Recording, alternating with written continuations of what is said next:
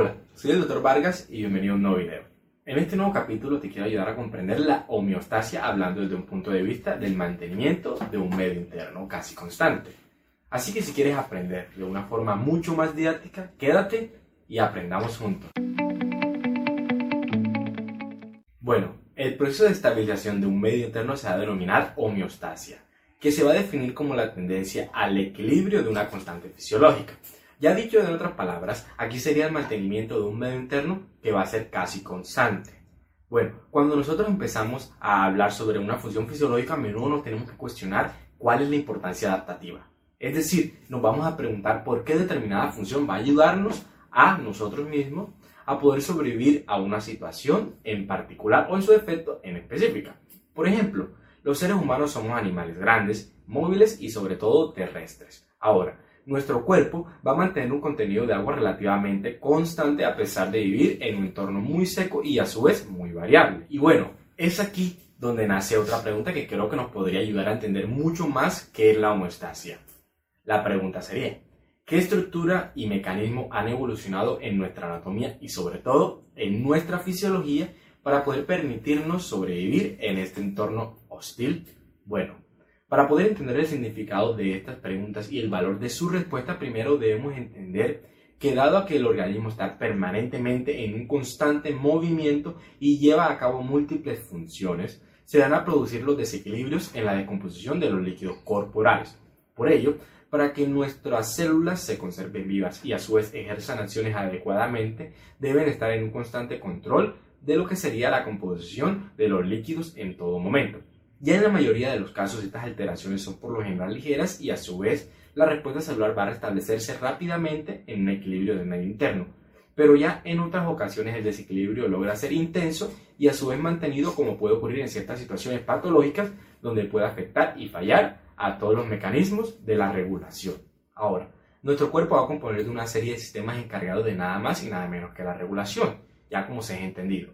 Esta red de sistema va a estar conformado por lo que serían los sistemas endocrinos, el nervioso y a su vez el sistema inmunitario, quienes van a ser capaces de controlar los desajustes de la célula y en definitiva llevar al organismo a las situaciones del equilibrio del medio interno.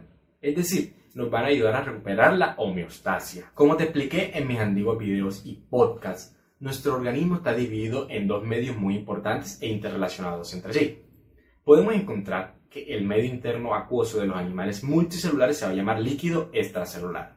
Este líquido extracelular va a servir como una transición entre el medio externo del organismo y el líquido intracelular del interior de las células. Ahora, como el líquido extracelular va a ser una zona regulada entre el mundo exterior y la mayoría de las células de nuestro cuerpo, hay procesos fisiológicos complejos que han evolucionado para poder mantener relativamente estable y su composición.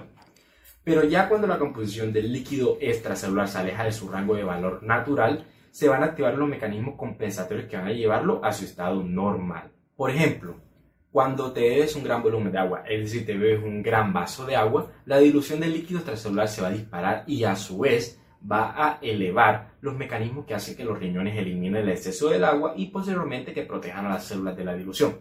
En fin, aquí el concepto de un medio externo relativamente estable fue desarrollado por el médico francés Claude Bernard a mediados del siglo XIX.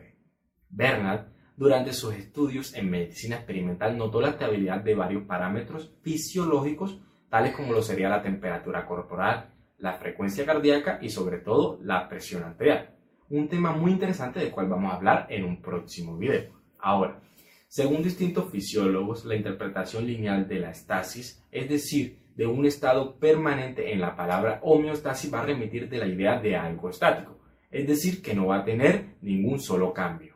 Ya sea que el proceso se llame homeostasis u hemodinámica, el concepto importante para poder recordar va a ser que el cuerpo va a controlar su estado interno y que va a actuar corrigiendo las alteraciones que atenten contra sus funciones normales. Si nuestro cuerpo no logra mantener la homeostasia entre estos parámetros, aquí las funciones normales van a ser interrumpidas y se podría producir ya como resultado un estado de enfermedad o en su defecto un estado patológico. Ahora, teóricamente estas enfermedades pueden dividirse en dos grupos generalmente de acuerdo con su etiología y con su origen.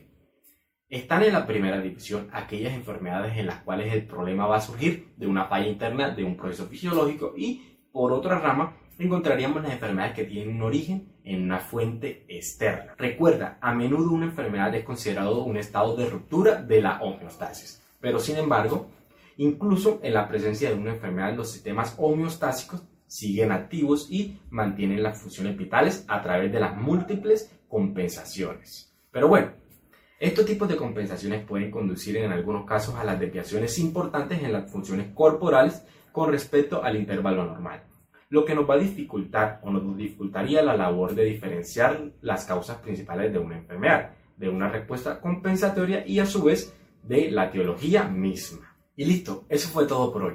En nuestro próximo encuentro vamos a hablar sobre el transporte en el líquido extracelular y el sistema de mezcla, es decir, sobre el aparato circulatorio. Si te gustó este capítulo, compártelo, de seguro le podría ser de mucha ayuda a alguien más. Y si quieres saber más temas como este, puedes encontrarme en YouTube, Facebook, Instagram, Apple Podcasts y Spotify como el Dr. Vargas, donde voy a compartir temas como este. Antes de terminar, quiero darle un saludo muy especial a Stephanie Ortega, quien nos acompaña de la hermosa ciudad de Cartagena, Colombia.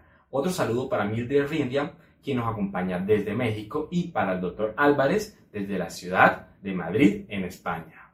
Si quieres que te salude en mi próximo video, déjame un comentario, dale like y recuerda suscribirte para que no te pierdas de mis próximos saludos. Soy el Dr. Vargas y nos veremos en una próxima misión.